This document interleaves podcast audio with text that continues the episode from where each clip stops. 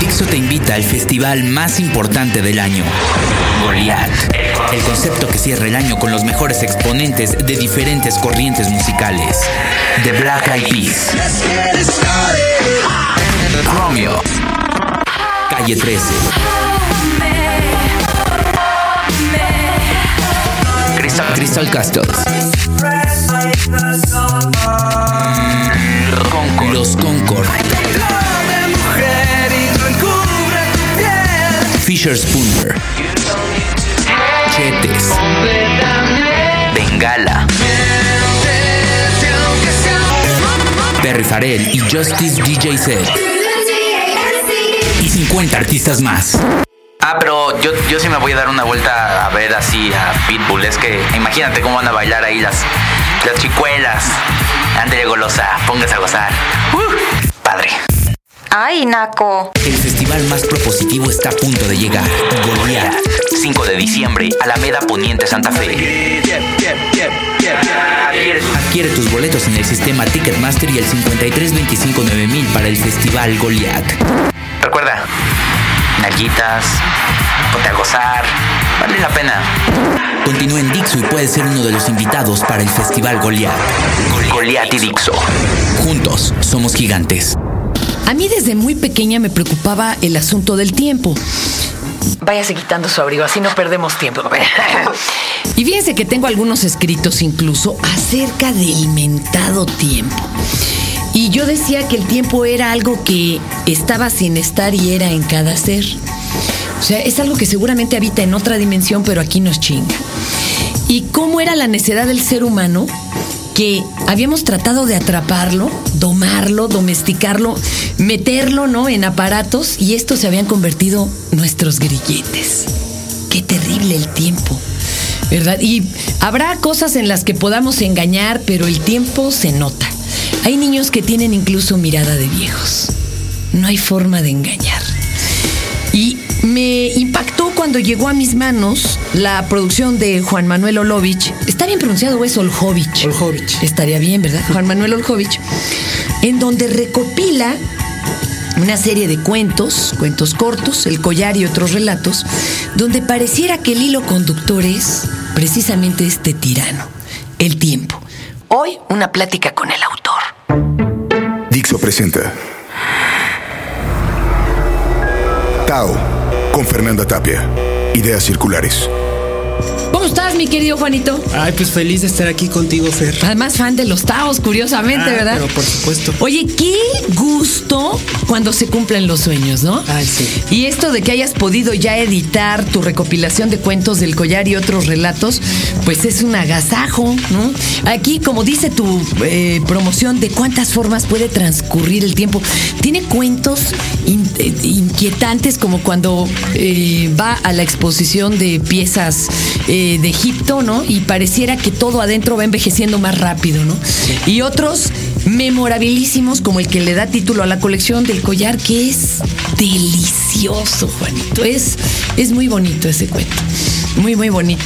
Y, oye, ¿por qué nos traspasa el mentado tiempo? eh? Aunque nos encerráramos en una cápsula del tiempo, Pues yo creo que, sí, creo que el tiempo es el que nos gana siempre a nosotros, ¿no? El ser humano toda la vida le ha querido ganar al tiempo, pero nunca ha podido. Fíjate que, bueno, pues por eso buscaban la, la- el elixir de la juventud, Sí. ¿no? Pizarro La y todo fuente es de la juventud allá en Que sabrá. Dios si le encontraron o no. Pues que nos avisen porque sí surge. Pero ¿qué tal del, narco- del narcotráfico? En Florida está Ah. padrísima. Oye, pero eh, también eh, las teorías estas de Einstein, ¿no? De, de volar a la velocidad de la luz y entonces el tiempo Transcurre diferente. transcurre diferente. Y ahora resulta que dicen que el tiempo es como un resorte. Imagínense un resorte onduladito que sube y baja, sube y baja, sube y baja. Entonces, que si algún día se pudiera atravesar el tiempo o viajar en este, ustedes podrían llegar sin ir de. O sea, si cruzaran de forma lineal este resorte, llegarían más rápido al pasado o al futuro. Bueno, esas ya son verdaderas alucinaciones. Claro. Pero eh, pues no hay forma de engañarlo. Pues ya ves la, la pobre Alejandra Guzmán queriéndolo engañar y no, pues las no nalgas se le caen a uno. Y a los señores se les caen los huevos. Y cuando nos enteramos todos de que esto sucedía fue cuando empezó la violencia de los hombres hacia las mujeres. Porque entonces quedaron descubiertos. Y además para ellos no existe operación. Qué terror. Y Einstein también decía otra cosa muy interesante. Eh, la mente, fíjate qué curioso, ¿eh? La mente lenta es una mente normal. Fíjate. La mente rápida es una mente loca. La mente quieta es Dios. Pero yo me pregunto, ¿y no será que va tan rápido que parece quieto?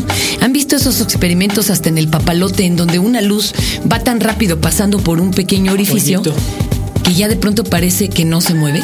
Sí. Eso es lo que yo me imagino como el absoluto. Va tan rápido. Pero por lo pronto nos obstinamos en tratarle de ganar, en tratar de controlarlo, como de domarlo, pero sin darnos cuenta siempre perdemos. ¿Cuándo la te empezó a preocupar el tiempo, Juanito? Pues fíjate que es una de mis grandes obsesiones, yo creo, de vida. Desde El chiquito. tiempo. Sí, el tiempo, el, el pensar en el presente, ¿no? Que lo que dije hace un momento ya es pasado y el presente. Pero es nos aferramos. ¿te fijas? A mí una vez me, me- me tranquilizó uno de estos doctores estilo el yerbero de Alice, el chino que atiende a Alice en la película de Woody Sí. Allen. Así yo me topé a uno.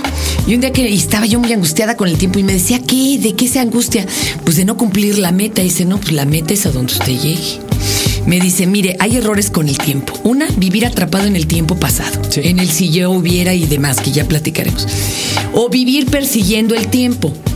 Es decir, eh, tengo que lograr esto y esto. O bien vivir estancado en el tiempo, que te dijeron que la neta era tener familia, A seguro, edad, carros. Sí, sí, por supuesto. Ya, ya lo si hiciste, no, entonces sí. ya no haces nada. Sí, no. Entonces, Pero fíjate también, yo creo que tal es la obsesión del ser humano por el tiempo, que yo siento que por eso surgió la fotografía, surgió Atraparlo. el cine, el video, es como atrapar ese momento, ¿no? Es- claro, yo cuando hacía radio era inmanente. Se perdía. Sí. Lo que decía Sí. quedaba traducido en un millón de cabezas, cada una a su forma, y adiós. La de, la de verdad, quién sabe dónde estaba. Pero esto ya lo hace un poco más permanente, ¿no? Claro, bueno, nuestros recuerdos son nuestra forma más, más Y a personal. veces están totalmente equivocados. Claro, porque ¿Te los- acuerdas esa película de, de Robin de, de- de Robin Williams de que grababan con sus ojos Ah, la sí. gente eh, sus recuerdos para hacerle su memorial a la muerte? Sí. Y a veces los recuerdos estaban equivocados. Claro. Porque no es lo que pasó, sino cómo lo vivimos. Y entonces yo creo que el tiempo finalmente es un solo por hoy, como de Alcohólicos Anónimos. Sí, claro. Piénsele nomás en el ahorita. ¿Cuánto tiempo te llevó la recopilación de cuentos? Pues mira, hay cuentos desde el 2004 Y hasta ahorita. hasta ahorita. ¿Cuál fue el más reciente? El último de ellos fue El Collar, precisamente. Ah, ¿cómo crees? Sí. ¿Por qué te costó más trabajo ese si era un recuerdo realmente de familia? Ese eh, decidí eh, re- re- plasmarlo en el papel hasta el 2009 porque está dedicado a mi mamá. Ah, Entonces, eh, cuando fue su cumpleaños, consideré que era la- el, El momento, momento. oportuno, era el tiempo para sacarlo de mi, de mi mente y plasmarlo en el papel. Les voy a leer, me lo permites, Pero ¿verdad? por supuesto. Aquel taxi, que es uno de los más cortitos para que se animen, dice, comenzaba otro día de trabajo en la ciudad. Aunque soplaba un viento fresco, un grupo de nubes se empeñaba en impedir el paso de los rayos del sol y el cielo. A pesar de ser tan temprano, ya se había pintado de gris por tanta contaminación. El ruido de los automóviles opacaba el canto de los pajarillos y el olor de la gasolina predominaba sobre el de las flores y césped de los prados públicos, todavía cubiertos por el rocío de la madrugada. Julio tenía el tiempo justo para llegar al trabajo, así que decidió tomar un taxi. En la esquina de su casa detuvo uno. Cuando subió y vio al chofer, su aspecto le generó desconfianza. Era un hombre joven y moreno, pero su rostro estaba demasiado pálido. Dos enormes y oscuras ojeras marcaban el contorno de sus ojos enrojecidos y se veía realmente tenso. Julio pensó en cambiar de taxi. Ay, pero tenía el tiempo tan limitado que prefirió no hacerlo y le pidió que lo llevara a su destino. Aquel hombre conducía con ansiedad, cambiaba de carril tan constantemente que parecía desesperado por avanzar. Pero le resultaba casi imposible. Era justo la hora crítica del tránsito matutino. Cuando un semáforo los detenía marcando la luz roja, el taxista aprovechaba para hacer llamadas en su teléfono móvil. Conforme pasaban los minutos y él hacía una y otra llamada, Julio involuntariamente se fue enterando de quién era y por qué actuaba así. El chofer no era taxista sino bombero y se apellidaba Macías. El taxi se lo había prestado un amigo desde la madrugada del día anterior y desde entonces no había dejado de conducir pues necesitaba reunir tres mil pesos con verdadera urgencia. Cuatro días atrás su esposa, a pocas semanas de dar a luz, presentó una complicación que culminó con la pérdida del bebé. Afortunadamente ella se encontraba fuera de peligro pero todavía estaba bastante débil. Una vecina la cuidaba mientras él trataba de reunir el dinero para pagar por completo la cuenta del hospital y así poder reclamar el cadáver de su bebé para sepultarlo. Tenía hasta las 11 de la mañana de ese mismo día para liquidar, pero si no reunía el dinero no le entregarían al niño y lo enviarían a la fosa común. En esta ciudad, ser bombero es un acto doblemente heroico, pues paradójicamente el riesgo es muy alto y el salario muy bajo. Licenciado, era nuestro primer hijo y necesito ese dinero. Mi esposa está muy deprimida y si el bebé se fuera a la fosa común sería otro golpe más. Por favor, préstemelo. Le pagaré cuando reciba mi bono dentro de dos semanas. Usted me conoce, sabe que no le fallaré, decía Macías por teléfono, con la voz entrecortada en una de tantas llamadas. Sin embargo, ni el licenciado, ni un compadre, ni su gran amigo, ni alguna de las personas a quienes recurrió por teléfono le brindaron la ayuda que desesperadamente solicitaba. Julio permanecía en silencio viendo por la ventanilla los cientos de coches que llenaban las avenidas, las miles de personas que como él ya fuera dentro de un auto a pie o en autobús, se trasladaban para trabajar, abrir sus comercios o estudiar. Miraba hacia afuera, pero había escuchado todo. ¿Por qué las circunstancias le jugaban hacia un bombero, alguien cuya razón de actuar es salvar vidas? ¿Por qué no puede salvar a su hijo muerto? ¿Por qué tanta gente no lo ha escuchado? Se preguntaba en silencio. Macías ya no hablaba por teléfono. Ahora, en las pausas de las luces rojas, recargaba la cabeza sobre el volante, que apretaba con sus manos y con los ojos cerrados murmuraba, Dios mío, ayúdame. Solo faltan unas horas, ayúdame por favor. Veinte minutos después, llegaron a la esquina donde Julio bajaría. El taxímetro marcó 50 pesos. Julio sacó un billete de 100, lo dobló a la mitad y dentro de él ocultó los otros dos billetes que traía en su cartera. A mediodía sacaré dinero del cajero para comer y regresar, pensaba mientras entregaba el dinero sobre la mano temblorosa de Macías. Cuando lo recibió, Julio dijo, no pude evitar escucharlo, no me dé el cambio, permítame colaborar aunque sea con algo. Espero que solucione su problema.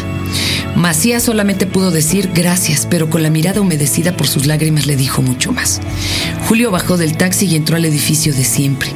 Macías se dio cuenta de los billetes extra y quizá con un poco más de esperanza arrancó de nuevo para tratar de conseguir el resto del dinero antes del plazo. Cuando el tiempo apremia, ¿verdad? Pues así, así están los cuentos que nos narra El Collar y otros relatos de Juan Manuel Oljovich. Juan, ¿a ti te pasó esto? ¿Te lo contaron? ¿Lo imaginaste? Pues yo iba en ese taxi. ¿Cómo ves? Yo iba junto con. ¿Qué impactó? eh, eh, con los dos protagonistas y pues sí me impactó muchísimo. Recuerdo perfectamente la cara del taxista, totalmente los ojos Desencajado, rojos pues sí. y con un paliacate en la cabeza.